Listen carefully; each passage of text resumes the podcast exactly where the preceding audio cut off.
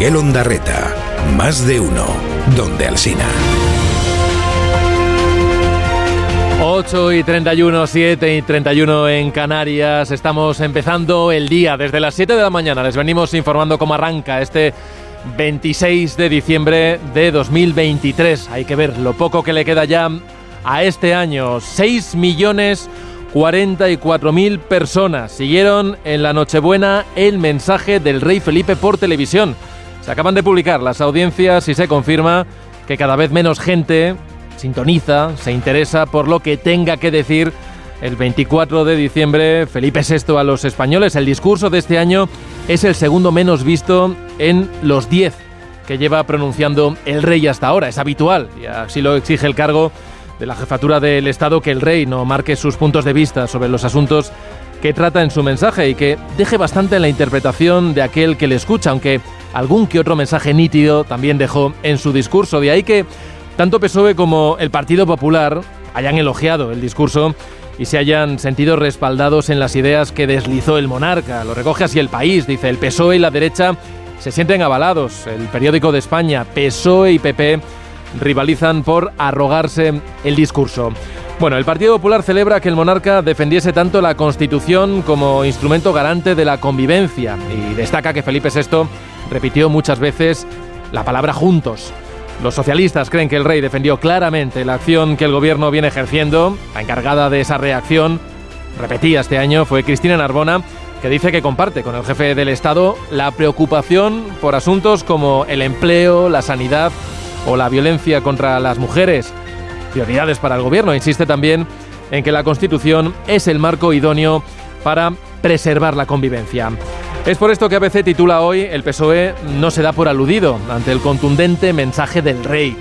Lo que destaca la razón es que el discurso del rey divide al gobierno y la verdad es que tiene razón porque el Partido Socialista es la única fuerza de la mayoría progresista que públicamente se reconoce en el mensaje de Nochebuena.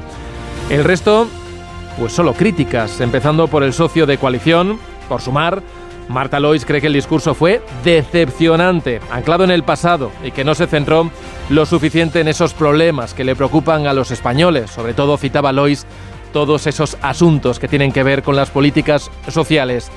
Leo en el español que el PSOE está incómodo con el discurso, que elude defenderlo de los duros ataques de sus siete socios, que además de sumar son Esquerra, Junts, que coinciden en que se pareció mucho al del 3 de octubre del año 2017, también el o el PNV. Y es curioso esto que dice Aitor Esteban, porque parece que no le quedó claro de qué hablaba el rey. ¿Qué se quiere decir cuando se afirma eh, que las instituciones eh, deben cumplir con sus deberes? ¿Quién está incumpliendo? ¿A qué se está refiriendo exactamente? ¿A que no hay manera de elegir el Consejo General del Poder Judicial por el empecinamiento de un determinado partido político? A que el Parlamento no se debería ni plantear convocar en su caso a jueces. Eh, se está refiriendo a que el Parlamento eh, está a punto de aprobar una amnistía y no debería hacerlo. ¿A qué se estaba refiriendo? Bueno, para Hitor y el resto de socios de Sánchez, el rey hizo una lectura restrictiva de la Constitución y no tuvo en cuenta los nacionalismos.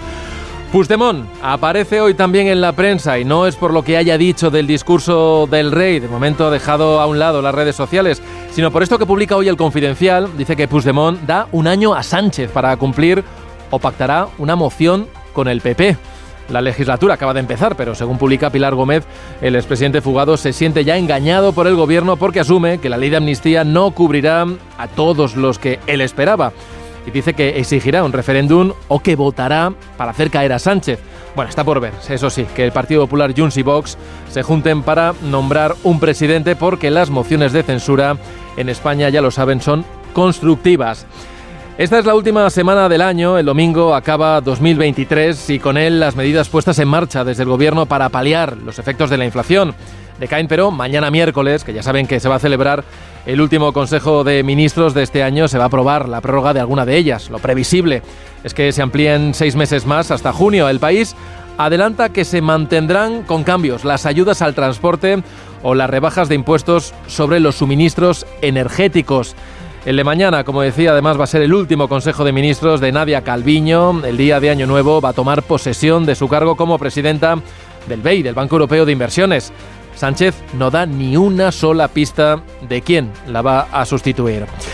Y ha aparecido Navalny, el opositor ruso condenado a casi 30 años de cárcel por delitos como el de extremismo. Llevaba casi tres semanas desaparecido y el temor lógico, porque precedentes, la verdad es que hay bastantes, el temor de los suyos es que Putin hubiera ordenado ejecutarlo, pero no, ha reaparecido en una cárcel que está a tan solo 60 kilómetros del Círculo Polar Ártico y a 2.000 kilómetros de Moscú. Su equipo, que ha podido hablar con él, asegura que el objetivo es hacerle la vida lo más insoportable posible. La cárcel, esta en la que está ahora Navalny, está considerada como una de las más duras de Rusia y en esa zona se esperan que esta semana alcancen los 28 grados bajo cero.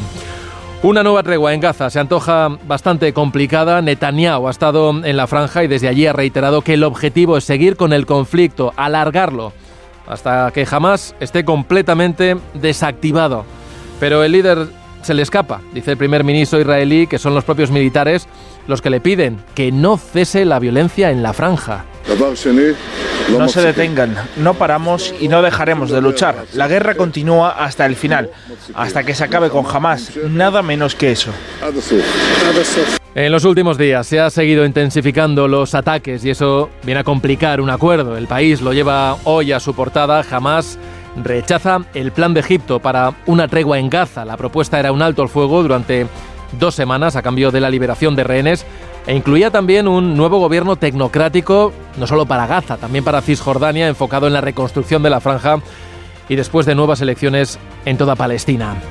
El periódico de España dice que la Navidad languidece en un Belén sin turistas y además de luto por la guerra de Gaza y es que por primera vez no se ha decorado el árbol de la plaza del Pesebre.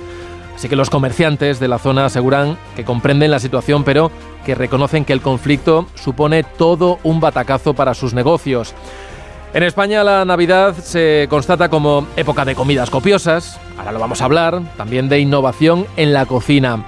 Hoy el Confidencial publica un artículo sobre los nuevos productos que vienen llegando hasta nuestras despensas. Dice que la España de 2023, explicada por los chocorreznos, la churroburger o las pizzas de oreja. Bueno, en él Héctor García Barnés asegura que si un viajero del futuro quisiera entender nuestra ciudad, y nuestra sociedad de paso, pues haría bien en fijarse en la gastronomía extrema que se ha puesto de moda con productos como el polvorrezno, ya saben, el polvorón, bueno, no saben, lo doy por hecho, pero seguramente no lo sepan, el polvorón de torrezno, la pizza de oreja con salsa brava, el turrón de chupa chups de Albert Adrià, para turrones Vicens o la hamburguesa de pollo de David Muñoz, en la que el gofre sustituye al pan. Paladares, paladares hay para todos los gustos. Más de uno en Onda Cero. 8.39, 7.39 en Canarias. No sé cómo están de paladar Antonio Casado. ¿Qué tal? Buenos días. ¿Qué hay? Saturado. Saturado, ¿no? Y eso lo hemos pasado paladar, la, no yo. la primera meta volante, ¿eh? que todavía nos queda, nos queda despedir el año, nos queda el año nuevo, los reyes, en fin. Paco Maruenda, buenos días. ¿Qué tal? Muy buenos días. ¿Cómo vamos con las, con las fiestas? Pues bien, aquí tranquilo en Onda Cero, donde mejor voy a estar. Bueno, bueno. En el periódico, así bueno, que no es sé el yo paraíso. cómo, cómo lo escucharán eso en, en casa, la familia. Pero bueno, luego te pregunto, Javier Caraballo, ¿qué tal en la distancia? ¿Cómo andas? Muy buenos días, en la distancia vosotros. Yo estoy en. Donde tiene que estar. Eso es lo que decía Belmonte. ¿no? Dice, yo estoy donde tiene que estar, donde tengo que estar. Efectivamente. Bueno, ¿cómo van, ¿cómo van esas fiestas? Porque tenemos también a, a- a muchos compañeros que han sorteado, por un lado, las grandes comilonas, que bueno, también estas fiestas también para ello, pero también todos esos virus rampantes que tenemos por ahí y que tenemos a, a mucha gente ahí confinada en casa. Cuando no es la COVID, es eh, la gripe que- A, pero bueno, en fin. Fíjate que yo, yo, yo el, el- el ave lo suelo coger, eh, bueno, semanalmente, y, y lo que no he perdido es la costumbre de ponerme la mascarilla. Ahí, eh, esto ya eh, no, no se la pone nadie, ¿no? Pero ¿Qué, qué mal hay cuando tú estás en espacios cerrados, en el metro, en el bus, eh, en un taxi? Oye, eh, la mascarilla eh, no, no es obligatoria, pero es una medida de prevención, sobre todo en estas épocas del año, que está muy bien. Y yo en los transportes públicos me la sigo poniendo, pero veo que no hay absolutamente nadie que se la pone, muy poca gente. ¿Vosotros hacéis alguno o no? A pesar del andacio, ¿no? Sabéis que hay andacio, sabéis lo que significa andacio, ¿no? Todos los que somos de, de León, de Tierra de León, sabemos perfectamente lo que es el andacio. Andacio es como expectativa expectativa de, virus eh, suelto por ahí que nos puede, nos puede afectar. Eh, no, no, yo la verdad es que no, no me la pongo, no me la pongo. Hombre, tiene una ventaja, ¿no? Sobre todo para los que sois famosos, y es que así paséis inadvertidos en el AVE, con, el, con, el, con la mascarilla. No, probablemente debería hacerlo, ¿no? Sobre todo en determinados lugares, pero no, yo he perdido la costumbre del... Tampoco es para tanto, ¿no? Según los expertos son síntomas llevaderos. Bueno, afortunadamente hemos, hemos, dejado lo, peor de, esa pandemia que no queremos recordar, lo mal que lo, que lo pues pasó eh, bueno, nuestro país y... Por cierto, que, ya que, lo cita Miguel, eh, porque eh, aquella famosa auditoría que, que, encargó el Ministerio de Sanidad para ver cómo se había comportado el sistema de salud público durante la pandemia, bueno, eh, como tantas otras cosas, la, encargó y se ha filtrado, se filtró la, la, pasada semana, pero ha pasado absolutamente inadvertida. Y en ese, en ese, en esa auditoría del Ministerio de Sanidad, una de las cosas que se reconocía de fallos grandes al principio fue lo de Fernando Simón, cuando él dijo que no hacía falta, no, no la broma de va a haber en España uno o dos casos, sino algo que, que yo personalmente creo que eh, cuando se me cayó eh, Fernando la, la credibilidad que podría tener como técnico. Y, dijo que no eran eh, que, la, que las mascarillas no influían. Y tiempo después acabó reconociendo que lo había dicho para tapar un poco al gobierno porque no había posibilidad de, de, dar mascarillas a todo el mundo. ¿no? Eh, para mí aquello fue, eh, en fin, no, no, puede ser que, que, alguien que es un técnico diga eso. dile a la gente que aunque no haya recursos, disponibilidad, pero que, que intente taparse de alguna forma, pero no digas, como dijo, que no hacía falta la mascarilla porque eso no tenía nada que ver con la enfermedad. Y esto se reconoce en el informe este de auditoría que se anunció en tiempo y que, bueno, ahí se ha quedado. Sí, tienes razón. Es verdad que se dieron muchos palos de ciego, pero es, es, verdad lo que, lo que señala Caraballo, ¿no? que en este caso no fue un palo de ciego para ver qué pasaba por parte de un técnico, no, no, fue una, una especie de servilismo al, al, poder, en el sentido de que se trataba de tapar la, la imagen del, del, gobierno. Eso es lo malo del, del asunto. Paco. Es una reflexión muy interesante porque viene muy bien en los tiempos que vivimos de cómo la información cada vez es más efímera, es de Kleenex, de usar y tirar. Es decir, la pandemia la vivimos con una enorme intensidad, eh, se esperaba que sabríamos, queremos saber, ahora ya no queremos saber y es el pasado, ¿no? Y las responsabilidades de lo que se hizo bien, mal o regular, ¿no? De los que idealizamos o dejamos de idealizar, todo eso ha quedado en la basura, como ha quedado Afganistán, es decir, las mujeres están perseguidas en Afganistán, no pueden estudiar, es decir, destinamos centenares de miles de millones de euros, unas cifras impresionantes que nunca sabremos aquella guerra, eh, murió muchísima gente y ya no nos acordamos, ¿no? Ucrania está ya desapareciendo, es una cosa meramente casi, mm, como lo diría, casi de colorido, ¿no?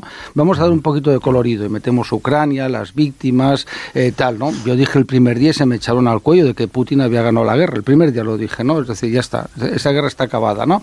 Y el día que Putin hizo la reunión famosa eh, donde anunció que los eh, territorios formaban ya parte de la Santa Madre Rusia, digo, bueno, ahora ya no sé ya ni por qué siguen, ¿no? Ya está, es decir, porque no tiene sentido.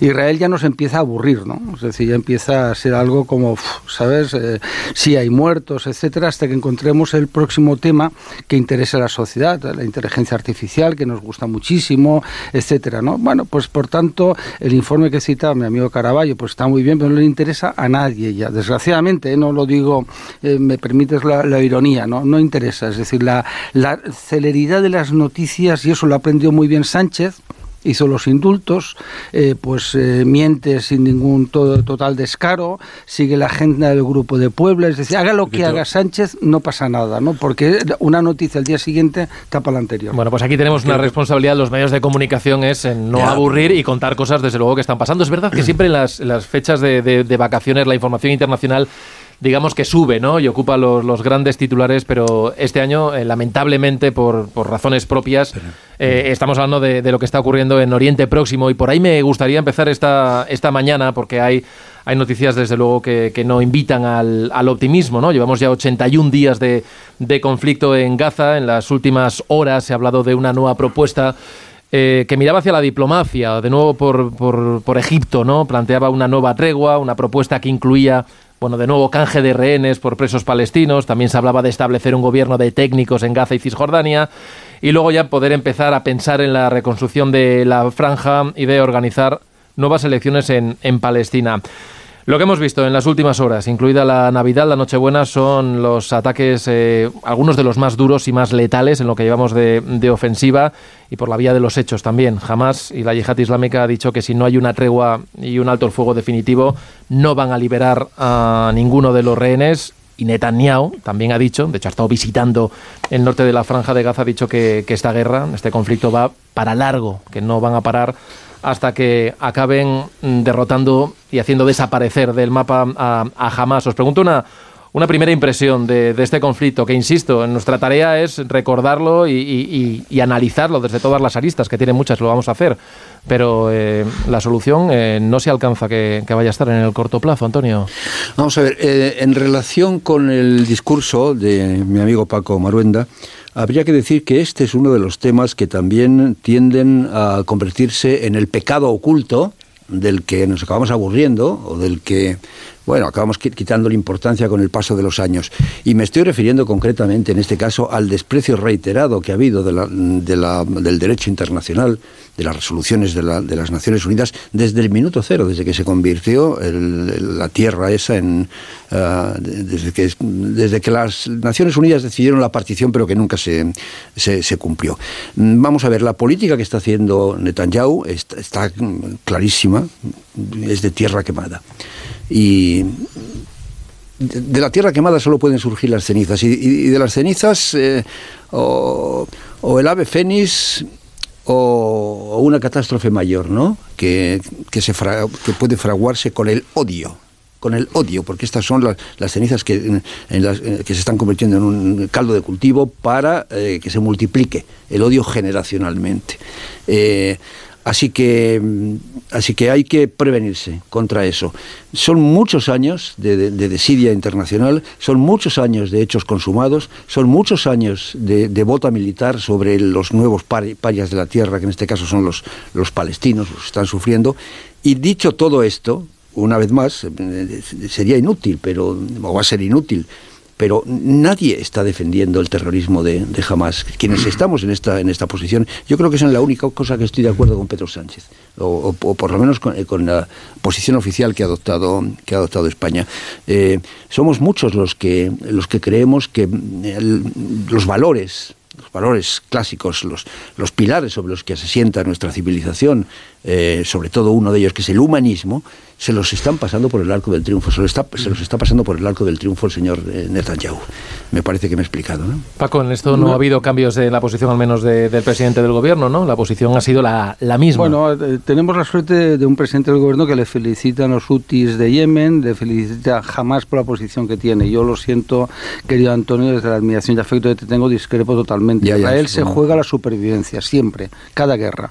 Es decir, hubo una parte... a ganar por 10 a 0, Paco. ¿eh? Bueno, no hay más remedio, es decir, es el holocausto. ganar por 6 a 4, por lo menos, no, 6 millones, 6 millones de judíos asesinados eh, desde el siglo II después de Cristo, unas persecuciones permanentes. El pueblo judío lleva toda la vida siendo perseguido, intentando ser asesinado, sufriendo burlas, insultos, libelos, es decir, eh, se le ha hecho de todo. Es decir, ha sobrevivido por esa fuerza que tiene, pues impresionante frente a todo el horror, ¿no? Es decir, en España, los visigodos. ¿eh? Es decir, es que no, aquí no hay nadie que sea inmune al odio al judío, ¿no? Se les ha torturado, se ha hecho todo tipo de masacres, ¿no? Es decir, llevamos eh, miles de años. Luego, aparte de las mentiras históricas sobre el Estado de Palestina, que eso es una mentira, es un engaño histórico, cualquier historiador lo sabe perfectamente, salvo que esté entregado al fervor eh, pro-palestino, porque aquí era una tierra, la tierra de Israel, ¿no? Jerusalén no, nunca fue Palestina, es decir, todo es una, un conjunto de mentiras que se han ido creando, que la izquierda europea las ha comprado con gran fervor, la derecha también,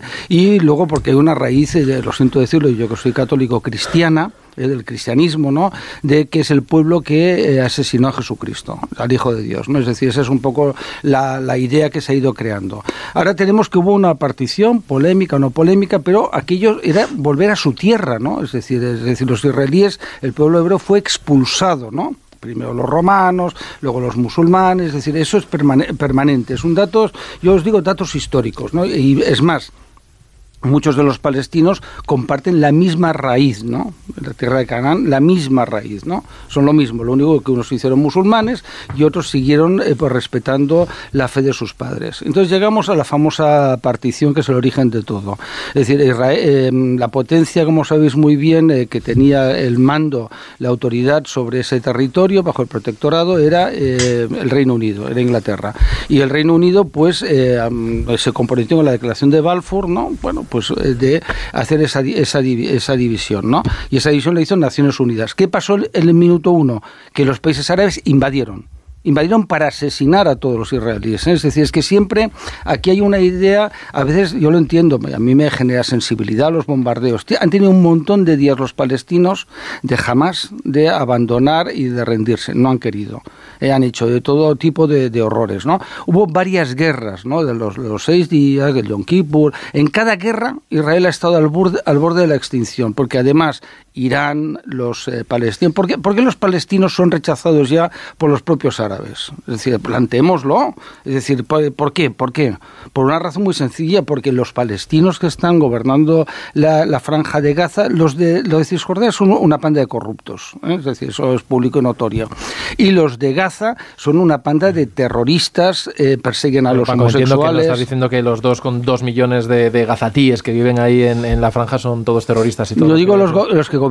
He dicho jamás los que porque los que están sufriendo las consecuencias también de, la ofensiva. No, eh, también, podías decir quién promocionó la existencia de Hamas para evitar el nacionalismo de, de, Al-Fatah, que son los que acabaron en, Cisjordania. ¿Quién promocionó a Hamas para evitar otra cosa, que es lo mismo que pasó, por ejemplo, en, Irán con, los, ayatolas? ¿Quién promocionó a los ayatolas para evitar que vinieran los comunistas? esas cosas hay que decirlas también. Claro, Hombre, la, exposición que has hecho, la exposición que has hecho es, históricamente correcta y yo la comparto. ¿Tú te crees que yo no me doy cuenta de la posición en la que estaban los judíos cuando se formó el Estado de Israel y la necesidad que tienen de defenderse para que no les echen al mar todo ese discurso. pero por, por favor, pues claro que lo comparto. Ergo, tienen derecho ya a entrar a sangre y fuego en, en, en, Gaza, donde se está produciendo una desproporción terrible entre lo que es la fuerza y lo que es la razón. La razón, cuando hablo de la razón, hablo de la ley, hablo del derecho, hablo de las reglas del juego. ¿no? ¿Pero qué proporción puede tener con los terroristas? no, perdona, todos no son terroristas, Paco, hombre. A ver, hay, algo, hay algo perverso en todo esto, en, lo que está ocurriendo en la Franja de Gaza. Eh, cuando lo vemos desde aquí, ¿no? Que es intentar tomar partido por uno o por otro y nada más perverso que intentar decir ahora pues correcto no es de buenos y malos la tienen los israelíes o la razón oiga esto por todo lo que habéis dicho y muchas circunstancias más es un conflicto histórico que, que es imposible de, de, desmadejar eh, y, en, conflictos concretos como este pues eh, yo de verdad renuncio a, decir eh, la razón la tienen los israelíes o lo tienen la tienen los palestinos. No lo sé que sencillamente no lo sé, porque ves burrada tras burrada, barbaridad tras barbaridad, y nada me debe hacer a mí inclinarme y empezar a poner una balanza qué barbaridades me parecen más aceptables que otras. Lo que está haciendo Israel, y lo saben ellos, eh, eh, eh, desde el primer momento iba a terminar poniendo a la opinión pública internacional en contra, porque todo el mundo se siente solidario con Israel, todo el mundo, hasta que empieza a ver las imágenes de niños palestinos masacrados. Y eh, eh, entonces ella eh, empiezas a decir, oye, te estás pasando. Y, no es que sea una cosa contra Israel, es que el propio Joe Biden, el presidente de Estados Unidos, habrá un aliado más fiel que Estados Unidos para Israel. Pues también se lo ha dicho, que esto que se tiene que acabar. Pero si eso, Marguenda, lo ve todo el mundo. Y, lo ven también en Israel, pero lo ven en todo el mundo y también lo tiene que ver eh, Israel seguramente. El problema de, todo esto, que no es fácil, es y cómo se lucha contra un ah. grupo terrorista como Hamas, que además ha estado gobernando una franja. Yo, eh, eh, quiero decir, cuando dice Netanyahu que, que, la guerra será hasta el final contra el terrorismo yihadista, pues normal, pero si es que, vamos a ver, España también está en guerra, lo digo entre comillas, contra el yihadismo.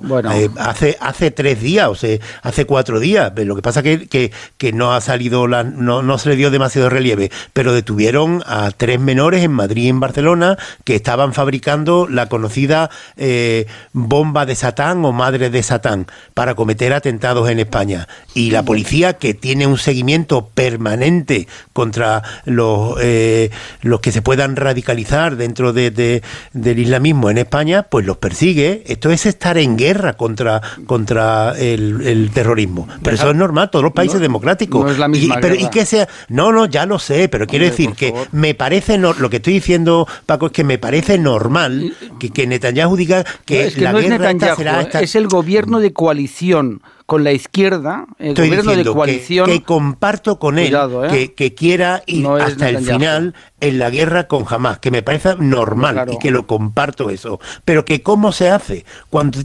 resulta que Hamas en los últimos 20 años, y, y, ahí a lo mejor y es la propia Israel la que está dominando para otra parte, ha construido una red de túneles de 500 kilómetros. Por favor, ¿cómo, cómo se desarma todo eso? Bueno, dejarme añadir una, voz más y aparcar momentáneamente este debate político para conocer exactamente qué es lo que está pasando sobre el terreno, porque de Gaza ha salido hace muy poquito tiempo Nicolás, papá Crisostomó, a ver si lo he dicho bien el, apellido, él es coordinador de emergencias de Médicos Sin Fronteras. Nicolás, ¿qué tal? Buenos días. Buenos días, Miguel. Bueno, creo que, creo que has estado en, el sur, ¿no? De la franja de Gaza, más o menos un mes. Eh, entraste allí por el mediados del mes de noviembre y saliste la semana pasada. Y bueno, estábamos hablando aquí de, las aristas políticas, desde luego que, las tiene y muchas. Nadie, en su sano juicio, no, no ha condenado las atrocidades que vimos también, lógicamente, ese 7 de, octubre, ¿no? En los, en los kibbutz. Pero llevamos mucho tiempo, eh, bueno, pues sumando calificativos, ¿no? A lo que está ocurriendo allí dentro de Gaza, con una crisis humanitaria sin precedentes, con un escenario apocalíptico. Se habla del colapso de su sistema sanitario. Eh, bueno, de todo esto que, vemos eh, y que contamos a través de los medios de comunicación, de los periodistas locales, ¿qué es lo que te has encontrado tú allí dentro de la franja, Nicolás? A ver, es muy difícil describir lo que hemos encontrado porque como Médicos Sin Fronteras estuvimos en varias crisis. Yo he visto en África, he visto en América Latina, en Asia, cosas terribles, pero Gaza es un mundo aparte, Miguel. ¿eh? Eh, lo, que, lo que puedo decir en las cinco semanas, en un micro intervalo en donde estuve trabajando en el sur y, no se puede trabajar en otro sitio, solo el sur nos queda y además ahora más al sur y más al sur cada vez. Eh, las proporciones del catástrofe son difíciles a describir. Eh, ahora mismo, eh, en nuestra clínica, en la clínica que acabamos de, abrir, una clínica cerrada, de hecho, porque el Ministerio de Salud no podía funcionar más, eh, las tiendas de los desplazados ya rodean la clínica, en la ciudad misma, en la ciudad de Rafa. La ciudad de Rafa es el último refugio. las autoridades israelíes han estado empujando a la gente de desplazarse más, más hacia el sur para protegerse, supuestamente. Los bombardeos siguen indiscriminados en nuestro barrio también, en un barrio en donde se reclama, que, en donde se que se designa, que se designa como barrio seguro. ¿Ok? Entonces no, no hay seguridad primero, empecemos, empecemos por esto. Y después, en una ciudad de 200 mil personas, 250 mil personas, ahora tienes un, un millón y medio, dicen algunos, y otros 1.8. Es decir, que toda la ciudad es un campo de desplazados, todas. Calles, escuelas eh, de primaria, eh, universidades, casas. Estamos hablando de una densidad inmensa y con esta densidad viene el asedio impuesto, la retención de alimentos, de agua. El combustible ahora mismo está eh, más o menos eh, aumentando. Eh, no hay electricidad. Es, es indignante e inhumano. ¿Ok? Y eso se refleja en las condiciones de la gente. Entonces vemos muchas infecciones contagiosas, vemos mucha diarrea, vemos muchas ah, infecciones respiratorias, infecciones cutáneas y brotes no vemos todavía, pero segurísimo que vamos a, tener brotes y probablemente si seguimos así, con una ayuda que no entra, vamos a tener malnutrición también. Claro, durante el tiempo que has estado eh, eh, allí en la franja de Gaza, creo que, coincidió también con el único, el único, el único alto el fuego que ha habido hasta ahora, ¿no? A finales del mes de noviembre. ¿Cómo se vivió en esos días? Y me imagino que, que, después de que volviesen a, sonar otra vez eh, el ruido de, las bombas, bueno, pues fue otro otro mazazo, ¿no? Entiendo para los para los gazatíes. Es, este, es, es, absurdo lo que lo que se hace un fuego, un alto al fuego temporal, ¿no? Solo proporciona un breve respiro. Lo que lo que tenemos entre creo que era eh, entre el 24 y el 30 ah, de noviembre eh, vimos la vida surgiendo en las calles de nuevo. Okay, un poco más de comida en las calles, eh, un poco más de, tiempo para la gente que, haga otras cosas que protegerse. Pero después, el día siguiente, okay, tras eh, la breve tregua, los bombardeos se reanudaron casi de inmediato y con el mismo saldo de muerte o más aún, si quiere, eh, y destrucción como antes. Entonces, uno, uno se pregunta, ¿hemos dado siete días para después seguir destruyendo el poco impacto que los siete días pudieran tener? Es que no tiene sentido. Es por eso que los Médicos Sin Fronteras, hace tiempo, y vamos a seguir haciéndolo, estamos pidiendo por un alto al fuego inmediato y sostenido esta vez. Porque es la única forma para evitar más muertes. Sí, perdona, que te, que te interrumpía, Nicolás. Decía, decía yo que, bueno, que cuando uno lee los, los titulares de las informaciones periodísticas o, declaraciones, hoy, por ejemplo, escribe el primer ministro israelí Netanyahu en el Wall Street Journal acerca de, los tres requisitos que él entiende que son necesarios para la paz. Habla de la destrucción de Hamas, eh, te, leo dos solo, ¿no? Y la desmilitarización de, de Gaza. Tú que has estado dentro de, de la franja, eh, ¿esto cómo, cómo se puede llevar a término? Es decir, la desmilitarización de, Gaza, destruir totalmente a Hamas. Eh, no sé, ¿cómo, ¿cómo es el día a día ahí? ¿Cómo, ¿Cómo puede haber un punto de inflexión para que esto termine y se dé el gobierno israelí por, por satisfecho con estos objetivos que, se ha fijado? Bueno, claro, ahí estamos entrando en, cosas más políticas, que tampoco es el rol de Médicos Fronteras de, de, responder, pero, pero a mí lo que, lo que me parece es que si seguimos con esta estrategia, que es la estrategia de, un bombardeo continuo, de operaciones terrestres, porque ahora mismo nuestra casa de Medios Frontera está a 5 o 6 kilómetros de, del frente de la ciudad de Han de la Fuerza Naval, que estamos cerca de la costa también, eh, de, todos estos, eh, estos medios militares que están eh, golpeando la zona, ¿no? Yo lo que puedo ver es que por razones o, por objetivos como los, eh, los que, acabas de mencionar, eh, Miguel, eh, estamos castigando a una población entera, entera, y eso no, no, no, tiene, no, tiene, no tenemos duda sobre esto. y esta población no es culpable para todo lo que mencionamos. Entonces, a mí, la absurdidad de esta operación es que el impacto que tiene es desproporcional a cualquier objetivo que puedas tener militar, militarmente hablando. Así que eh, lo tienes que pagar y, verlo de otra forma, porque si sigues así y sigues, primero, si sigues empujando a la gente eh, con, con todas las, las órdenes de desplazamiento forzoso y sistemático, lo que vas a lograr finalmente es que dentro de la franja no va a quedar espacio. Y eso lo vimos nosotros, yo lo he vivido eso. En, los, en las cinco semanas que yo estuve, la densidad en la ciudad, en la zona en donde me movía, y movía, movían los equipos de Médicos Fronteras, no queda más espacio. Esto si no lo entendemos y, seguimos con esto porque vamos a destruir eh, a los, eh, digamos, a los combatientes, esto no va a funcionar así porque finalmente lo que va lo que va a provocar es una reacción. Primero ya vemos que hay reacciones por consecuencias indirectas de la guerra. Eso quiere decir que las normas sociales ya no existen.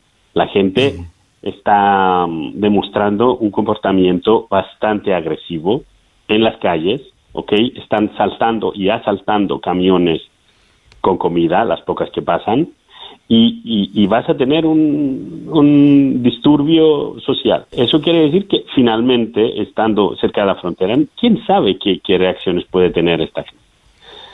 es que no, no les queda otra. Y, si sigues con esta estrategia, lo que vas a, lograr es, eh, es, destruir la población eh, y, los civiles, más que todo, porque hay muchos civiles. Y no puedo, eh, si quiere, yo puedo describir escenas en donde nuestros equipos en hospitales han recibido pacientes después de un bombardeo indiscriminado, en donde tienes niños mutilados, mujeres, eh, y el equipo no sabe por dónde empezar. El equipo de atención quirúrgica que, teníamos en, el hospital de Nasser ha vivido este tipo de incidentes, en donde no, no tienes ni espacio para poner a los civiles. Y nadie nos puede decir que esta mujer o este niño o este anciano, porque hay también ancianos, ¿no? Está implicado en la parte política o en la parte, digamos, eh, militar. Así yo no veo salida. En fin, vosotros estáis ahí para, para salvar vidas, ¿no? Que no nos da tiempo ni siquiera a, a, cribar. tenemos poco tiempo, me gustaría solamente plantearte, porque nos has dicho, lógicamente, que el problema de la densidad de población es, es tremenda y cuando oímos eh, los ataques eh, aéreos de, Israel, eh, lógicamente la población de la Franja de Gaza es muy joven, ¿no? Hay muchas mujeres, hay muchos niños, por eso entre las víctimas hay muchas mujeres y hay muchos niños, pero claro, y muchas veces oímos hablar de golpe a un campo de refugiados, pero ¿se está convirtiendo Gaza en un gigantesco campo de refugiados? Eso es. Eso es. Entonces ahora mismo cualquier bombardeo puede efectivamente ser en un campo. Es muy difícil controlar ahora, ahora el impacto que vas a tener. Está por todos lados la población. Y si estás en el sur, en donde has pedido a la población de, de refugiarse, bueno, estás golpeando entonces la población. Hay que pararlo. Hay que pararlo. Y hay que proteger también la misión médica. Otro mensaje es esto, la misión médica. ¿Cuántas, ¿Cuántos ataques vamos a tener contra ambulancias, contra hospitales, contra eh, em, entradas en hospitales, em, violaciones de, de, la ley internacional humanitaria, en donde eh, contra la cual eh, las autoridades israelíes dicen no, los pacientes tienen que moverse. ¿Para, ¿para dónde vas a mover los a los pacientes? ¿Cómo los vas a mover? Es que son cosas que no tienen sentido práctico en terreno cuando donde estamos nosotros. Mm, me imagino la, impotencia de ese, de ese, trabajo durante todo ese tiempo. Nicolás, papá Crisostomú, te agradezco muchísimo la, conversación de esta mañana y te cito para otro día porque creo que tienes mucha experiencia en el trabajo con inmigrantes allí en Grecia y acabamos de cerrar un pacto muy importante en materia migratoria, que aquí en Europa hablan de un pacto histórico y me gustaría también tener tu visión, pero eso lo dejamos para, para otro día. Un fuerte abrazo y gracias por atendernos. Correcto, gracias Miguel y gracias por el interés de la Onda Cero. Un saludo. Antonio. Sí, yo estaba pensando, eh, me hubiera gustado hacerle la pregunta, se han publicado cifras, se han publicado cifras, son pavorosas, de víctimas, de víctimas, de servidores, de, de, ONGs, de organizaciones humanitarias, de personal de la ONU, incluidos de médicos de familia también, de la organización de Nicolás, eh, y son unas cifras que no tienen precedente en ningún otro en ningún otro conflicto. Insisto, personal humanitario, ese personal que está que no está allí por razones políticas, que está por por, por bueno, mm, esto es lo que mm, esto es lo que se ha publicado. Se han dado cifras que a mí me, ponen la carne de gallina, de, personas que yo no sé cómo actúan allí, pues no, bueno, da igual que lo de la bandera blanca o no, porque te cae la bomba y, no te libras siendo personal eh, al servicio de los demás. La propaganda es muy poderosa, ¿no? Y la compramos, sí, sí, claro. Es, decir, a mí me gusta ver que las fotos y los nombres concretos, ¿no? Es decir, se dice, el Ministerio de Salud, entre comillas, ¿no? Eh, de, de, Hamas en Gaza dice, han muerto tanta gente, ¿no? Ha muerto no sé qué, ¿no? estamos citando constantemente que quien controla, lógicamente, ese Ministerio de Sanidad eh, es, es quien es, ¿no? sí, sí, ya está, es, Hamas. Lo es lo mismo que, que en Ucrania, ¿no? En Ucrania hemos vivido una de las mayores campañas de desinformación apasionantes para los periodistas, ¿no? No entro en el tema del horror, de la tragedia, de los muertos. Putin me parece un personaje nefasto y está en el Tribunal Penal Internacional para que no haya duda de lo que pienso, ¿no? Pero ha sido la campaña de la propaganda, de TikTok, de Instagram, es decir, de fotos, es decir, de vendiendo de que parecía un videojuego a veces como salían en la tele los soldados eh, ucranianos, ¿no? Y compramos, ¿no? Llegaron a decir que en una semana habían muerto, en si eran ocho generales rusos, ¿no? Es decir, no ha pasado nunca en la historia de las guerras en el mundo, ¿no? Es decir, ocho generales en días distintos, ¿no? No en una bomba, en una tienda de campaña, ¿no? Y ahora estamos viviendo lo mismo, es decir, que hay horror. Mira, 80 días por tampoco se dan la lista de los, las listas de los terroristas abatidos, tampoco. 80 días, acabo muy breve. ¿Por qué 80 días? ¿Por qué? ¿Por qué llevamos tanto tiempo? Porque Israel es perfectamente consciente, el gobierno de coalición, recuerdo, ¿no? El gobierno de coalición, no del malvado Netanyahu, del diabólico Netanyahu, que está acabado políticamente como Golda Meir en Yom Kippur, eso no hay duda, ¿no? Pero no es, no, no, es el gobierno de coalición de la izquierda, ¿eh? eh partidos democráticos, ¿no? Eh, pues un gobierno de coalición de la izquierda en Israel. Con la izquierda, ahora hay un gobierno de coalición. No, una especie de gobierno de concentración. de concentración, vamos, de concentración. es lo mismo. El líder de la oposición, que es Yair Lapid, se quedó al margen. Bueno, pero están siendo muy críticos pero, hay un gobierno de, pero hay un gobierno de concentración, ¿no? El es muy complicado. reaccionario, clarísimamente. No, bueno, no, reaccionario no, es que se no, tiene pues no ninguna duda, pero bueno. Pero bueno, oye, si queremos comprar la propaganda de Hamas, a mí me parece muy bien. Yo quedaré muy popular en las redes. Y han muerto 10.000 eh, cooperantes, 100.000 niños, 200.000 mujeres y un millón de viejos. Pero Paco, reconóceme, que es especialmente sangrante que esto esté ocurriendo en un país democrático, en un país que comparte nuestros valores. Porque yo no, no gasto ni media palabra en exigir eh, una, cierta coherencia democrática, eh, legal, humanitaria a Putin, por ejemplo, o a los señores de Hamas. Eh, que no, no, yo, no, no, yo, a Irán. Yo, le exijo a Israel, que son los míos, que son los que comparten mis lo valores. mismo que decía antes, cuando nos ponemos en esta historia a intentar contar muertos de un lado y de otro, entramos en un debate perverso y miserable. Yo eso lo entiendo para quienes bien, ven en todas estas circunstancias un elemento de, de, política y, de interés electoral. Me, parece detestable. Para entender lo que está pasando, de lo que está pasando en este conflicto, desde luego hay que remontarse a unos días antes del atentado del 7 de octubre. ¿Qué ocurrió? Que eh, Israel estaba celebrando la inminencia de que Arabia Saudí fuese a firmar, igual que han hecho ya los Emiratos Árabes, Bahrein, Sudán y Marruecos, los acuerdos de Abraham, que es de, reconocimiento mutuo de los países árabes de, de, Israel y empezar con, con, unas relaciones diplomáticas. El hecho de que Arabia Saudí pudiera firmar esos acuerdos, y si os vais a la hemeroteca unos días antes del atentado, veréis declaraciones de Netanyahu celebrando que, que, esto iba a ocurrir, eh, se, hubiera aislado completamente el, terrorismo islamista y sobre todo se hubiera aislado a Irán. El, motivo del atentado fue contra Israel, pero para hacer saltar por los aires los acuerdos de Abraham. Yo entiendo, porque eso es urgente, que se le exija a Israel que pare la guerra que porque tú no puedes pretender acabar con un eh, grupo terrorista como Hamas arrasando completamente la franja de Gaza. Esto no es posible. Tú no, no vas a conseguir nunca eso. O sea, eh, y, parece que lo que quiere es eh, arrasar con bombardeo la franja de Gaza desde el principio hasta el final. Esto no lleva a ninguna parte. ¿Tiene que Israel detener la guerra? Por supuesto. Pero al mismo tiempo que lo decimos, que es donde yo creo que caen muchos cuando, cuando lo hacen, hay que exigirle no a Hamas, que es un grupo terrorista, sino a los países árabes que condenen el atentado y que se sumen a la persecución de los grupos terroristas islámicos. Ahora le contestas, Paco. Tengo que, pediros un, segundito, un segundito para hacer un breve paréntesis y enseguida seguimos hablando. Y además hablamos también, porque si hablamos de la posición clara que ha tenido el gobierno en lo que está pasando en este conflicto, tan clara la posición no está en esto que está pasando en el Mar Rojo y enseguida lo queremos comentar aquí.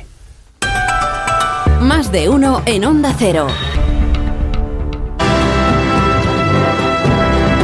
9 y 18, 8 y 18 en Canarias y seguimos aquí más de uno en tertulia con Antonio Casado, con Paco Maruenda, con Javier Caraballo y decía yo que esto del conflicto en Oriente Próximo tiene muchas aristas y, la tiene también en el Mar Rojo. Estamos hablando en las últimas semanas de los ataques que están protagonizando rebeldes hutíes de, de Yemen, allí en el Mar Rojo. Estados Unidos de hecho, ha acusado directamente a Irán, que apoya a estos grupos, de atacar en concreto este fin de semana con drones a un buque de guerra de la Marina estadounidense y también a, un barco japonés. Y entre tanto, pues la Unión Europea sigue buscando la manera en la que proteger el comercio en esa vía marítima. Ya les contamos la semana pasada que Estados Unidos lo que propuso fue una suerte de coalición internacional para garantizar la seguridad en la navegación nos enteramos por un comunicado del secretario de Estado de Defensa del Pentágono que España formaba parte de, de esos países. Luego nos dijeron que no, que de forma unilateral no íbamos a estar allí.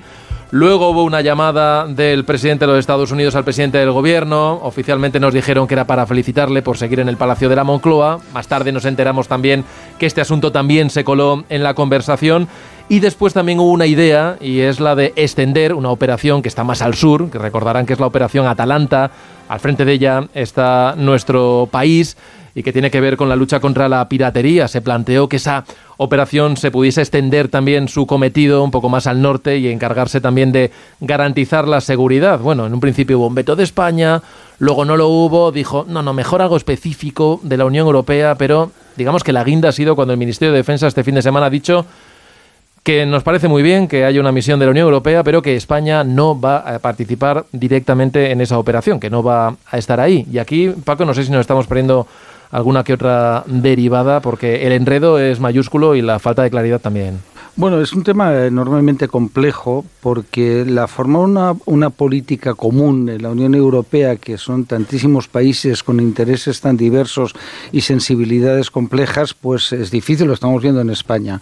Lo que está pasando en el Mar Rojo es de una enorme gravedad, es decir, es una cosa que está paralizando, más, que paralizar el comercio, lo que está haciendo hacerlo más lento y generando un coste enorme, extraordinario, como ya sabemos. ¿no? A mí la posición del Gobierno de España, más allá de los intereses extraños de sus socios de coalición, el Grupo de Puebla, Irán y todo eso, es lo que no acabó muy bien de entender el por qué. ¿eh? No olvidemos que ese mundo del Grupo de Puebla está ahí detrás Irán y está todo, todo ese mundo del comunismo reciclado eh, que lo perdemos a veces de vista, pero que es una guerra global. Eso encaja muy bien también con el problema de Israel, ¿no? es decir, el tema de Gaza. Yo creo que no está muy bien lo que decías antes de lo de Abraham, etcétera, etcétera, pero hay una cosa más importante que es la guerra de Ucrania. Es decir, quien manda ahí es Rusia y es manda Irán. Cuando se dijo que Rusia estaba aislada era una barbaridad de ignorancia eh, política internacional. En Rusia está aliado con más de la mitad del mundo, ¿no? Una diferencia enorme entre ellos China. Y fíjate la posición de India, la mayor parte de países africanos, a Francia la han expulsado del Sahel. Es decir, hay que empezar a ver, tener una visión más amplia. Y los europeos, como somos los más ricos del mundo, tenemos la, la posición pija es decir, los pijos, lo digo expresamente para que la gente lo entienda. Como Roma, cuando estaba Roma inmersa en la decadencia, ¿eh? que se creía que era el gran imperio del mundo y se estaba descomponiendo poquito a poquito, pues a Europa le pasa lo mismo. Entonces, en lugar de presentar una posición común con Estados Unidos en el Mar Rojo, imponer allí los destructores y una barrera de protección, y si es necesario bombardear, bombardear Yemen y acabar con la historia, pues estamos ahí pues mirándonos el dedo, ¿sabes? En lugar de mirar la luna. Bueno, pero a ver, yo, yo no soy capaz de, de, intentar saber qué, qué, va a terminar haciendo Pedro Sánchez porque ya la experiencia reciente nos ha enseñado que esto, en fin, que no hay que ser tan osado. Pero me cuesta mucho pensar que, que, que el presidente Sánchez se va a salir de, de la norma de, de defensa y de, de, ayuda y apoyo a nuestros aliados como ha hecho siempre. Y esto en los discursos... Eh, en fin, no, no, no he visto nada contrario, pero lo que está ocurriendo, efectivamente, Miguel, es, muy extraño. Aquí algo se nos está perdiendo. Eh, lo primero es que eh, cuando llega Zapatero a la presidencia del gobierno en 2004, una de las primeras leyes que, que reforma y que, aplique, que, aprueba en el Congreso es la Ley de Defensa Nacional. Y lo que hace en esa Ley de Defensa Nacional, creo que es el artículo 4, lo que dice es que eh, cualquier acción de la que participe las Fuerzas Armadas Españolas tiene que tener previamente, previamente, el acuerdo del Congreso de los Diputados. Es decir, que si eh, España se mete en una operación como, como tiene que hacer, como debe hacer para defender la navegación por el Mar Rojo, esto tiene que ir previamente al Congreso de los Diputados. Eh, la sorpresa fue el otro día cuando nos enteramos por, por un comunicado del secretario de Defensa de, de, de Estados Unidos que España estaba en la lista de los países que iban a colaborar. Y bueno, yo no creo que el secretario de Defensa meta de Estados Unidos meta a España en la lista porque sí. Eh, hombre, lo meterá por alguna razón, porque citaba, de Europa citaba, eh, si no recuerdo mal, a España, a Italia y a Francia. Son los tres países que citaba de la Unión Europea. ¿Lo metió porque le dio la gana? No, hombre, claro que no. seguro que había una... Pero esto se desmiente con posterioridad porque ya estaría incumpliendo la ley. Pero es que evidentemente que Pedro Sánchez no puede llevar al gobierno una la participación de España en el Mar Rojo en defensa de los intereses de, de las navieras en contra de los hutíes, porque los hutíes junto a Hezbollah y junto a, Irán son los que están apoyando más activamente a Hamas en la guerra contra Israel. Pero claro, es que esto nos lleva a nosotros a un absurdo. Oiga, que ya no se trata de que la posición crítica que podamos tener con, con Israel, es que nuestros aliados son nuestros aliados.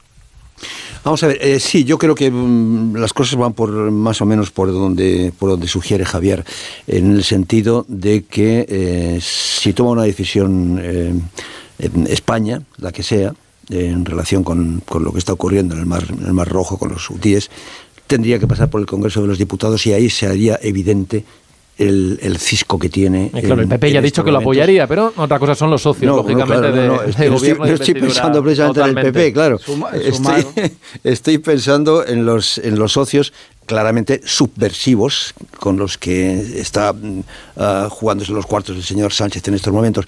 Eh, es que no nos dejan mm, pensar otra cosa. Yo no veo otra derivada nada más que esta que sugiere Javier, es decir, el peligro de que esto se, evidencie mm, por la necesidad que tiene, por, por, razones legales, de, en un asunto de defensa, de pasar por el Congreso de los Diputados la, la decisión. Porque lo demás está, le falta claridad, como tú decías antes. Es decir, no se sabe exactamente eh, si de lo que se trata es de que, de que sea específica, es decir, que no se, se amplíe la, operación que había contra los bandidos, contra los piratas, la, la, operación Atalanta, ¿no?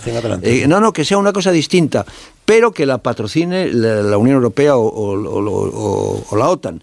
No se sabe exactamente. Lo único, en la nota del Ministerio de Defensa, lo único que queda claro es algo pues a lo que hay que ponerle música de violines. No, lo, que sea será siempre en solidaridad con nuestras Fuerzas Armadas y en, y en, en, eh, bien, en orden a la preservación de la paz. Bueno, eso no es decir nada, ¿no? Eh, es muy confuso, es muy confuso, pero tan confuso que, insisto, habrá que empezar a sospechar que el problema lo tiene dentro Sánchez. Es decir, que cualquier decisión que tome sería polémica con los eh, aliados que tiene eh, plurinacionales y, e, y, republicanos, que en este caso lo de republicanos lo estoy diciendo pensando en el... Déjame, déjame avanzar un poquito porque van pasando los, los minutos y, hablaba Antonio de, de, cierta confusión. Yo no sé si el mensaje del, del rey de Nochebuena da pie para tanta interpretación polisémica como hemos visto un mismo mensaje y desde luego eh, hemos visto eh, tanta interpretación prácticamente como formaciones políticas, ¿no? Tenemos, porque al Partido Popular le gusta una parte del mensaje, al Partido Socialista se queda con otra, todos se sienten avalados, respaldados, Vox también, no ha, se ha esforzado mucho en, en, glosarlo porque ha puesto unos emoticonos ahí en la red social, pero bueno, eh, en fin, después están los independentistas que ya sabemos también que todo lo que diga el rey pues no va con ellos y sumar que dice bueno pues que el rey pues se ha olvidado de los problemas sociales no que tiene que tiene este país eh, Antonio, eh, ¿te sorprende algo de las reacciones tan, de este poliedro que tenemos en, en, nuestro país? Bueno, lo vemos día a día, ¿no? En las reacciones políticas. Todo absolutamente previsible. Hay un mal de origen y es el hecho de considerar la palabra del rey como si fuera la de un partido político, como si fuera la de una opción más. Eh, o sea, quien, quien lo ve así es que no entiende nada, no sabe lo que es, no entiende lo que es la figura, la figura del rey, que a mi juicio, por lo menos, no se ha salido en absoluto de, las, de la partitura eh, constitucional en la que tiene que moverse, que es la del artículo 56 y, la del 64, me parece, donde fundamentalmente, donde básicamente se dice que no es responsable político de nada, es el responsable es el que em, respalda eh, esa acción política, que en este caso es un mensaje. ¿Y quién respalda eso? Pues el gobierno, el presidente del gobierno o, cada uno de los ministros según la, la, noticia que tal.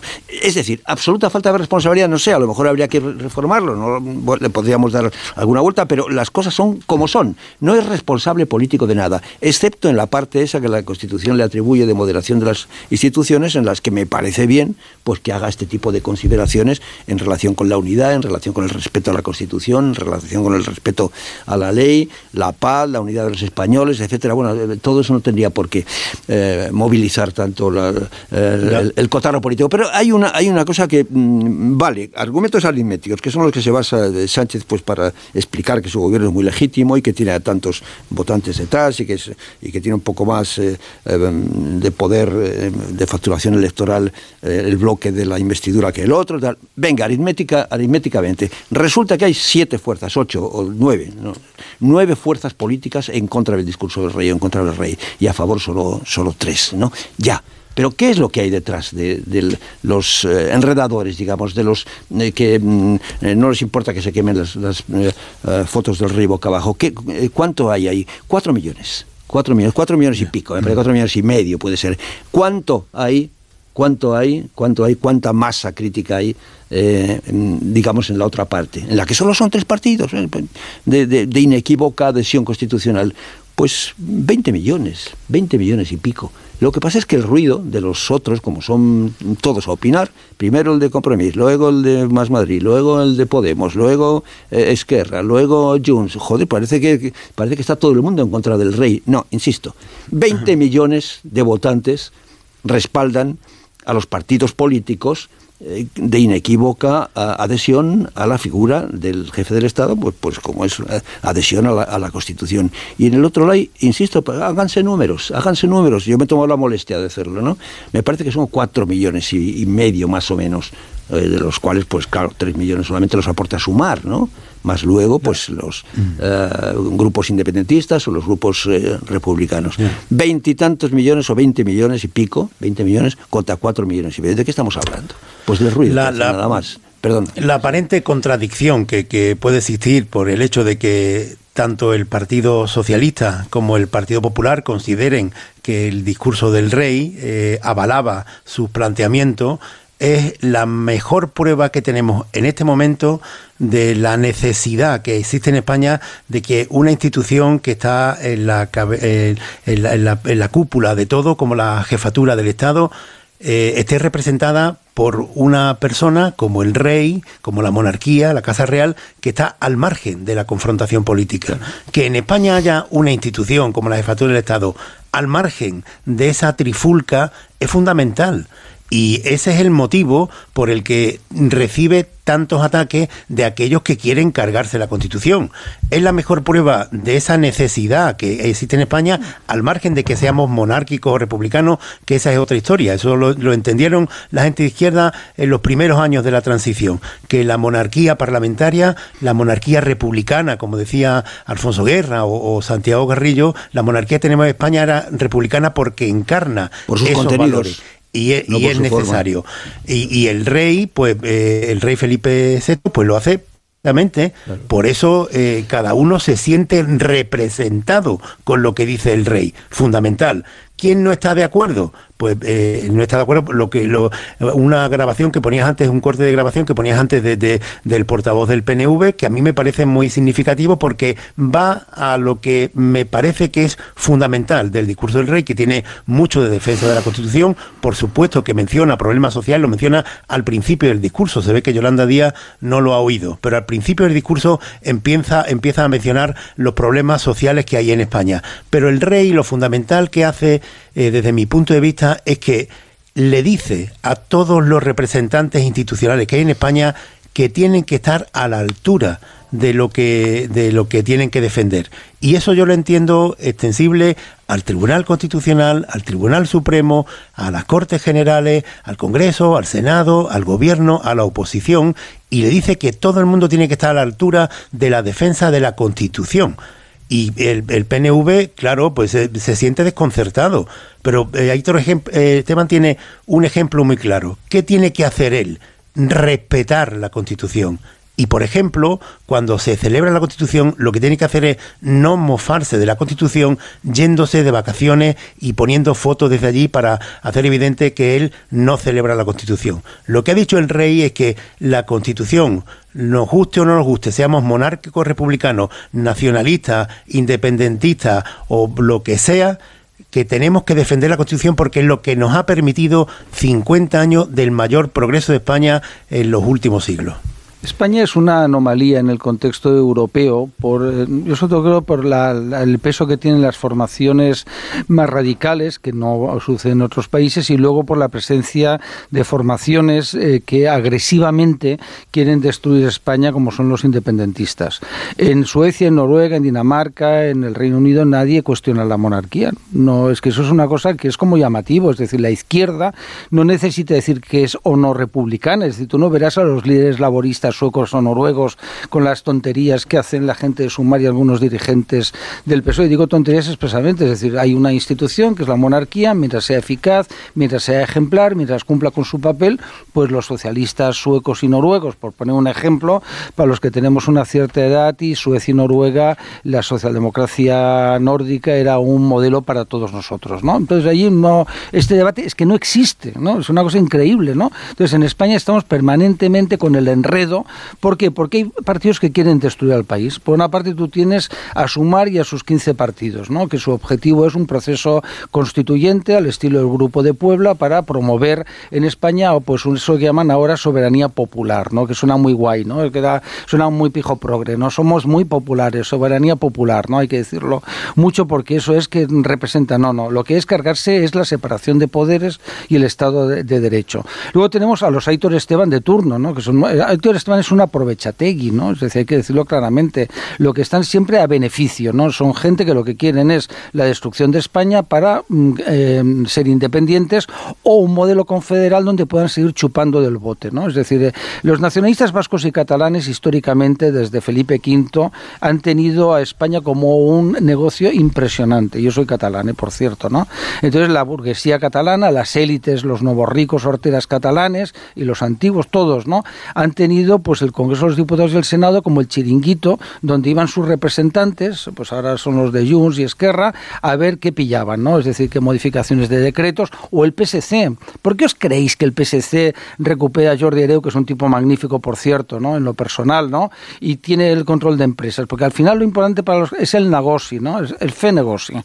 ¿eh? Y entonces están ocupando todas las empresas públicas y todo y todo, todo eso es lo que hay, ¿no? Entonces el rey hizo un discurso excelente, ¿no? No es que no se, vamos a ver, el rey es el, el, funcionario público, lo digo modestamente en mi artículo, mejor preparado de cualquier democracia occidental el mejor preparado, más que Biden, más que Macron, es que da la risa, ¿no? Es decir, es el mejor preparado, el que más ha estudiado, el que más ha viajado. Y dices que sus mensajes se le entiende muy bien Se le entiende muy bien, es decir, si lo que dice no, no, no es necesario exégetas ni del PP, ni del PSOE, ni de Vox, ni de nadie, si lo dice muy claramente, es decir, está muy... Claro, luego hay una cuestión que es verdad que no está desarrollada en nuestra Constitución y es que entendemos por arbitraje y moderación. La Constitución lo dice, ¿eh? el rey arbitrará y moderará. ¿Eso qué significa? Yo modestamente digo que no significa que tenga que hacer de mediador de ese personajillo menor salvadoreño que no es ni diplomático, es un político diplomático. Digo, para que la gente lo sepa, decimos el, el embajador, no, no, embajador político, que eso es diferente. A mí mañana Sánchez me puede nombrar embajador, ¿no? No lo va a hacer, por supuesto, ¿no? Y yo no soy diplomático, ¿eh? para que la gente lo entienda. Una cosa son los diplomáticos y otra cosa son los embajadores políticos. ¿eh? Por tanto, el rey no puede actuar como un mediador, tal como se entiende en ese chanchulleo internacional de la Fundación Henry Dunant y todos estos mediadores que se forran, ¿no? Ninguno, ninguno de nosotros podemos ni imaginar lo que ganan todos estos tíos dedicándose a ese chollo, ¿no? Eso sí que es un chollazo. Por tanto, el rey hace lo que tiene que hacer, les dice, oiga, mira, hay una constitución. La constitución ha sido tal, tal, tal, tal, tal, no voy a repetir el discurso, y es un discurso muy interesante que muestra que es una persona que está a un nivel muy alto, afortunadamente Gracias a Dios tenemos un rey que está a un nivel intelectualmente y formativamente muy alto. Estoy bastante, estoy muy de acuerdo, muy de acuerdo. Y en esta ocasión además me parece que ha estado especialmente firme, especialmente contundente y especialmente seguro, cosas que a lo mejor en otros mensajes pues no, estaba tan claro. No, solamente una cosa, mm, clavetear esta idea de Paco que es fundamental entenderla, ¿no? Que no es que en realidad estén contra el rey, no, no, están contra el Estado y están contra España. Son, es decir, por lo menos los independentistas, los independentistas no quieren ser españoles. Por tanto, eh, y, la, prueba de que no son especialmente antimonárquicos es que prácticamente todos eh, los intentos de, sacar a Cataluña de España han sido contra la República. 1873 duró muy poco, pero, pero fue la primera, eh, en la República primera. Luego el 31 y luego en el 34, todas contra la República y ahora contra la monarquía. Porque no es un problema de que estén contra la, monarquía, contra la república. Guardaros un poquito de energía, que venís a, a tope, ¿eh? Se nota que habéis estado un par de días con esto de la fiesta y nos queda todavía hablar de lo que va a pasar mañana en el último Consejo de Ministros y de esta otra batalla que parece que quiere librar ahora el Partido Popular, volver otra vez con los temas económicos. Lo comentamos nada, en un par de minutos.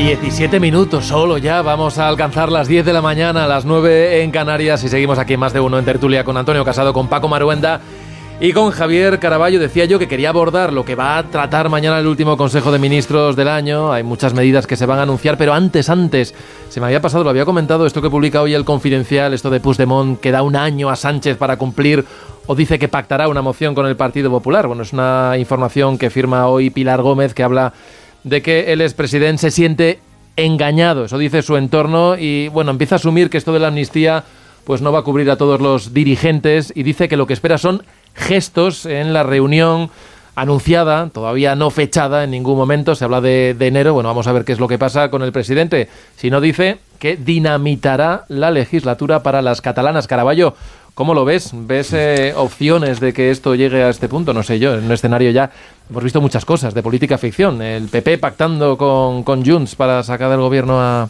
a Pedro Sánchez. Bueno, el que pacta con, un fugado como Puigdemont, que traicionó a lo suyo cuando se eh, fugó de España escondido en un maletero, se puede esperar cualquier cosa. En este caso, desde luego, eh, lo que está clarísimo es que el cálculo tanto de Puigdemont como del resto de actores políticos en Cataluña es un cálculo meramente electoral. Eh, Puigdemont venía arrastrando eh, un deterioro en las urnas en favor de, de Esquerra y sobre todo en favor del Partido Socialista de Cataluña y lo que pretenderá dentro de poco, en cuanto se fijen las elecciones catalanas, que no sé si pueden ser para el otoño de, del año próximo, pues eh, lo que pretenderá es desmarcarse de Pedro Sánchez para presentarse como el independentista auténtico que los junteros se presenten a las elecciones catalanas como los independentistas auténticos. Que esto va a suceder, a mí no me cabe la menor duda y no será fruto de, de, que eh, Puigdemont se, pueda sentir más o menos engañado, será fruto de un cálculo electoral. Si fuera por eso, ya podría haber visto que Sánchez promete algunas cosas que no dependen exactamente de él, como lo de convertir en lengua oficial, en traducción, el, catalán en el Parlamento Europeo. Eso se ha quedado ahí estancado y, no va a salir adelante como era normal. Y la ley de amnistía exactamente igual. Una vez que pase todo el trámite parlamentario, para los que quedan por lo menos un par de meses, esto se eh, va a ir a los tribunales y irá directamente a la Unión Europea, a los tribunales eh, eh, europeos. ¿Y cuánto tiempo va a estar eso ahí? Desde luego, eso sí que no lo maneja por fortuna, no lo puede manejar el gobierno de Pedro Sánchez a golpe de decreto ley. Vamos, ¿qué significa esto, esta declaración que ha hecho Puigdemont? Pues que mm, es uno de los muchos síntomas que a mi juicio van a ir apareciendo de que a Sánchez se le puede helar la sonrisa en cualquier momento. Es decir, que en cualquier momento se puede eh, derribar, se puede venir abajo este castillo de naipes, eh, esta amalgama de, fuerzas heterogéneas, esta ecuación Frankenstein, como se le quiera llamar, ¿no? Como se le quiera llamar a este pedestal cuarteado, este pedestal em, balcanizado sobre el que se apoya el poder de, Sánchez. Eh, es uno de esos factores de implosión que lleva dentro la, coalición. Y aquí no me resisto a, mencionar un artículo que leí hace unos días en El País, yo no la conozco, Berna González Arbur. Me parece lo más lúcido que se ha escrito sobre esta posibilidad de que este castillo de naipes en cualquier momento se pueda derrumbar. Dice, hoy, y sin necesidad de la derecha, los factores de implosión que aporta el propio gobierno y sus aliados son tantos que solo cabe sentarse a mirar. Eh, lo comparto absolutamente porque no entiendo cómo puede, eh, cómo puede cohesionarse eh, lo que hay de ahí dentro, una guerra civil entre, entre Esquerra y, Junts, una pelea entre Podemos y, Sumar, un deseo de llevar agencia, agenda propia de compromiso de los, de los comunes, de bueno, bueno, bueno. En este sentido, comparto absolutamente esto que decía Bernard González Arbor, insisto, porque me parece que es lo mejor que se ha escrito sobre las posibilidades de que esto salte por los aires en cualquier momento. Aquí lo que dice también en esta información, Paco, es que lo que no se podría permitir eh, Puigdemont de cara a esa convocatoria de elecciones en Cataluña es que quede como, como un traidor, ¿no? En esa pugna que tiene Junts con, con, claro, claro. La información, la información de Pilar es muy buena, ¿no? Y está muy atinado lo, lo que dice. Estamos ante personajes, ¿no? Y cada personaje eh, pues tiene sus intereses y si no entendemos a los personajes no entenderemos lo que va a pasar. Es decir, si creemos eh, la propaganda o si creemos las realidades paralelas de metaverso, etcétera, ¿no? A Sánchez le preocupa solo Sánchez. Entonces él eh, considera que es un hombre llamado por el destino ahora cada vez más hacia una radicalización, como os decía, del grupo de Puebla. Entonces ya se ha convencido lo del pacto del Tinei, etcétera, etcétera, y quiere lógicamente pues seguir en el gobierno. Le encanta estar en el gobierno. Y por otra parte está Puigdemont. Es decir, Puigdemont es una persona que es un iluminado, eh, que se considera el presidente legítimo de Cataluña en el exilio y que es capaz efectivamente de hacer una moción de censura con el PP. Pero es que no nos acordamos que la instrucción que dio y que rompió a Junts en aquel momento, cuando se llamaba PDCAT o lo que fuera, porque han ido cambiando de nombres, es que había que apoyar, ir en contra de la moción de censura de Sánchez. Es decir, Puigdemont quería votar en contra de la moción de censura de Sánchez. Segundo lugar, Puigdemont es de derechas, es muy de derechas. Yo he estudiado allí, ¿eh? Yo he estudiado en Girona eh, desde cuando era pequeñín y conozco muy bien a Puigdemont y su mentalidad. Es una persona muy de derechas que se siente incómodo con todo el mundo de Sánchez. Venga, que hacemos el último parón ya enseguida y rematamos la, la tertulia. 10 menos 5 sprint final en la tertulia de más de uno. Seguimos con Antonio Casado, con Paco Maruenda, con Javier Caraballo y se me quedan varios temas en el tintero. Decía yo que vamos a hablar de las medidas anticrisis, pero lo vamos a dejar mañana cuando tengamos la certeza de qué es lo que va a aprobar, qué es lo que va a prorrogar el gobierno. También hoy el Partido Popular va a anunciar ciertas medidas que quiere exigir al gobierno, pero eh, os quería plantear ya lo que tenemos por delante, un año electoral donde los haya y hoy el Diario Oficial de Galicia lo que publica es ya la convocatoria de las elecciones en esta comunidad autónoma que como sabéis se van a adelantar las elecciones al próximo 18 de febrero, lo adelantaba Alfonso Rueda eh, y los retos que hay por delante eh, son interesantes, ¿no? Desde luego si el PP mantiene la mayoría absoluta de los últimos cuatro gobiernos de Feijóo al frente, ¿qué va a hacer Sumar? ¿Qué va a hacer también el Partido Socialista, que ha ido cambiando recurrentemente a candidatos? Eh, una lectura muy nacional, ¿no? Va a tener también Yolanda Díaz también, que tiene mucho de gallega y que tiene ese reto de enfrentarse a estas elecciones autonómicas, Paco. Bueno, ahí hay una cuestión que, es interesante también, es cómo el PSOE ha renunciado a ser el primer, el primer partido ni el segundo, ¿no? Ya se conforma con ser el tercero, que os acordáis es el síndrome de, Cantabria y de otros sitios, donde con tal de, echar al PP del gobierno es capaz de favorecer cualquier formación o cualquier alianza. Digo como referencia cómo el PSOE se aparta del centro. Luego tiene efectivamente esa mm, caóticos eh, eh, líderes, ¿no? Que ha ido cambiando y cambiando y cambiando y no consigue tener un liderazgo sólido en Galicia. Luego es verdad que Feijó y antes Fraga, curiosamente, ¿no? Con el galleguismo, etcétera, eh, consiguió aunar el apoyo de todo el mundo, ¿no? De lo que es el centro derecha en un sentido más amplio. Tanto es así que Vox no tiene espacio. Digo, como dato muy curioso. Luego Yolanda tiene el problema de que nunca ha sido profeta en su tierra. A mí es que me parto de la risa. Aquí la hemos idealizado porque es súper simpática y a mí me cae en lo personal, es muy graciosa y muy tiene su superpoder, si me permitís la broma de superhéroes, es la proximidad. ¿eh? Antoñino, guapiño, ¿cómo estás? ¿No? ¿Sabes? Ya está. Paquiño, Pepiño, Enriquiño, es decir, todo eso lo hace muy bien y gusta, ¿no? Y luego los periodistas, como en, su mayoría son de izquierdas, pues Yolanda les queda súper bien estás con tu mantra. Ya sabes, no, no, es un dato estadístico. Ah, ya está el mantra. ¿eh? Es, lo cual no quita de que los periodistas haya mucha gente objetiva, pero es verdad que cae mejor Yolandiña que pues eh, Cuquiña, ¿no? ¿Sabes? Es decir, siempre cae mejor el de la izquierda. Bueno, si son simpáticos los políticos tampoco se lo vamos a, reprochar, ¿no? Más allá de sus ideas. Antonio, tenemos casi 30 segundos. Eh, bueno, elecciones gallegas, pues bueno, una primera oportunidad para Sánchez para saber hasta dónde llega el castigo por, por hacer cosas que no había prometido en el, ah, programa electoral, es decir, eh, para saber hasta dónde llega el castigo de la amnistía, una primera oportunidad para Sánchez en ese sentido y, una segunda oportunidad para Fijo de, eh, de confirmarse como aspirante verosímil, aspirante creíble al Palacio de la Moncloa.